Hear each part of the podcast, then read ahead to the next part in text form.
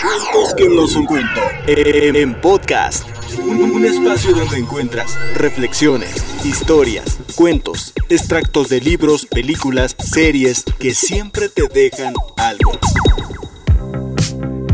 Hola, qué gusto me da volverlos a saludar en Cuentos que no son cuento. Bienvenidos a esta segunda temporada. Sí, sabemos que nos hemos retrasado un poquito con la entrega de estos episodios, pero este es el segundo episodio que te invito a escuchar en la segunda temporada de Cuentos que no son cuento. Yo soy Charlie y hoy te quiero platicar acerca de todo esto que ha venido aconteciendo a lo largo de estos días y que ya vamos para un año de, esta pandemia que no nos ha dejado en paz y que esperemos pronto ya podamos retomar nuestra vida de una manera normal, por así decirlo. Pero bueno, haciendo un recuento acerca de todo lo que hemos hecho en cuanto a las cosas que hemos aprendido, quizá algunos hábitos los dejamos atrás, hemos adherido conocimiento, en fin, todo este tipo de, cosas.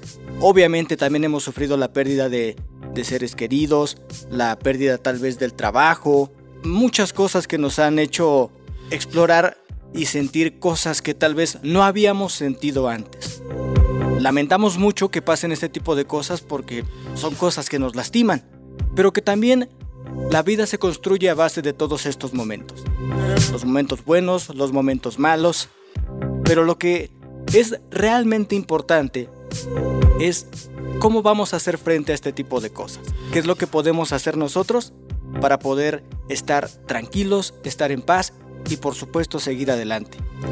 Hoy te quiero compartir un cuento que leí hace un tiempo y que ahora escarbando en los libros y, cosas que he ido encontrando ahí en casa, me encontré con este libro. Es un libro de Jorge Bucay que se llama Cuentos para Pensar. Ahí vienen muchos, muchos cuentos, pero este en particular me gustó mucho ya desde hace tiempo y te lo quiero compartir precisamente para que te des cuenta de que tenemos que empezar a darnos cuenta qué tan valiosa es nuestra vida ahora que la tenemos o qué es lo que tenemos que hacer para disfrutarla.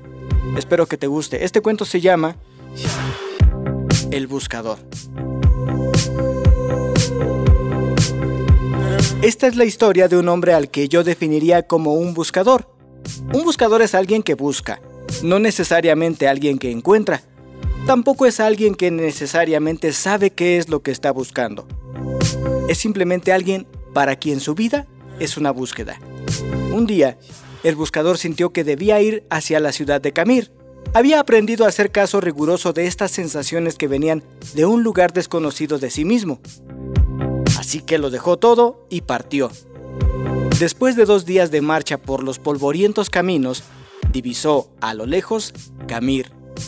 Un poco antes de llegar al pueblo, le llamó mucho la atención una colina a la derecha del sendero. Estaba tapizada de un verde maravilloso y había un montón de árboles, pájaros y flores encantadores. La rodeaba por completo una especie de pequeña valla de madera lustrada. Una portezuela de bronce lo invitaba a entrar. De pronto, sintió que olvidaba el pueblo y sucumbió ante la tentación de descansar por un momento en aquel lugar. El buscador traspasó el portal y empezó a caminar lentamente entre las piedras blancas que estaban distribuidas como al azar entre los árboles. Dejó que sus ojos se posaran como mariposas en cada detalle de aquel paraíso multicolor. Sus ojos eran los de un buscador, y quizá por eso descubrió aquella inscripción sobre una de las piedras. Abdul Tarek vivió ocho años, seis meses, dos semanas y tres días. Se sobrecogió un poco al darse cuenta de que aquella piedra no era una simple piedra, era una lápida. Sintió pena al pensar que un niño de tan corta edad estaba enterrado en aquel lugar. Mirando a su alrededor, el hombre se dio cuenta de que la piedra de al lado también tenía una inscripción. Se acercó a leerla y decía, Yamir Khalib, vivió cinco años, ocho meses y tres semanas. El buscador se sintió terrible, conmocionado. Aquel hermoso lugar era un cementerio y cada piedra era una tumba. Una por una empezó a leer las lápidas. Todas tenían inscripciones similares, un nombre y el tiempo de vida exacto del muerto. Pero lo que lo conectó con el espanto fue comprobar que el que más tiempo había vivido sobrepasaba apenas los 11 años. Embargado por un dolor terrible, se sentó y se puso a llorar. El cuidador del cementerio pasaba por allí y se acercó. Lo miró llorar durante un rato en silencio y luego le preguntó si lloraba por algún familiar. No, por ningún familiar, dijo el buscador. ¿Qué pasa en este pueblo? ¿Qué cosa tan terrible hay en esta ciudad? ¿Por qué hay tantos niños muertos enterrados en este lugar? ¿Cuál es la horrible maldición que pesa sobre esta gente, que les ha obligado a construir un cementerio de niños? El anciano sonrió y dijo, Puede usted calmarse, no hay tal maldición. Lo que pasa es que aquí tenemos una vieja costumbre. Mire, le voy a contar. Cuando un joven cumple 15 años, sus padres le regalan una libreta como esta que tengo aquí, para que se la cuelgue al cuello. Es tradición entre nosotros que, a partir de ese momento, cada vez que uno disfruta intensamente de algo, abra su libreta y anote sobre ella. A la izquierda, qué fue lo disfrutado, y a la derecha cuánto tiempo duró ese gozo. Por ejemplo, conoció a su novia y se enamoró de ella. ¿Cuánto tiempo duró esa pasión enorme y el placer de conocerla? ¿Una semana? ¿Dos? ¿Tres semanas y media? Y después la emoción del primer beso. El placer maravilloso del primer beso. ¿Cuánto duró? ¿El minuto y medio del beso? ¿Dos días? ¿Una semana? ¿Y el embarazo y el nacimiento del primer hijo? ¿Y la boda de los amigos? ¿Y el viaje más deseado? y el encuentro con el hermano que vuelve de un país lejano, ¿cuánto tiempo duró el disfrutar de estas situaciones? ¿Horas? ¿Días? Así, vamos anotando en la libreta cada momento. Cuando alguien muere, es nuestra costumbre abrir su libreta y sumar el tiempo de lo disfrutado para escribirlo sobre su tumba, porque ese es para nosotros el único y verdadero tiempo vivido. ¡Qué maravilla! ¿Y qué nos deja esto?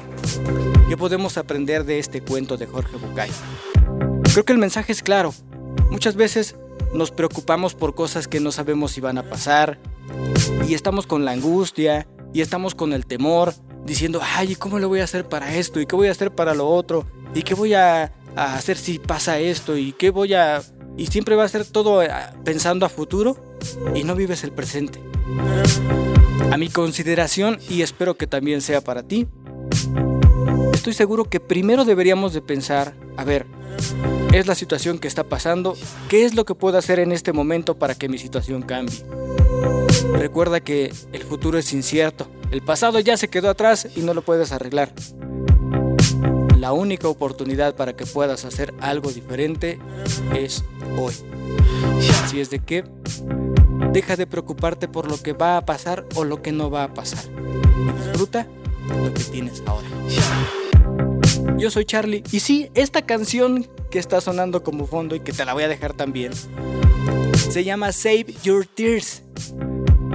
Guarda tus lágrimas. Y a pesar de que esta canción habla acerca de una relación de pareja, va como que ad hoc a este tema porque pues guarda tu preocupación para otra ocasión. Vive el momento. Save Your Tears, The Weekend. Yo soy Charlie. Gracias por escuchar cuentos que no son cuento.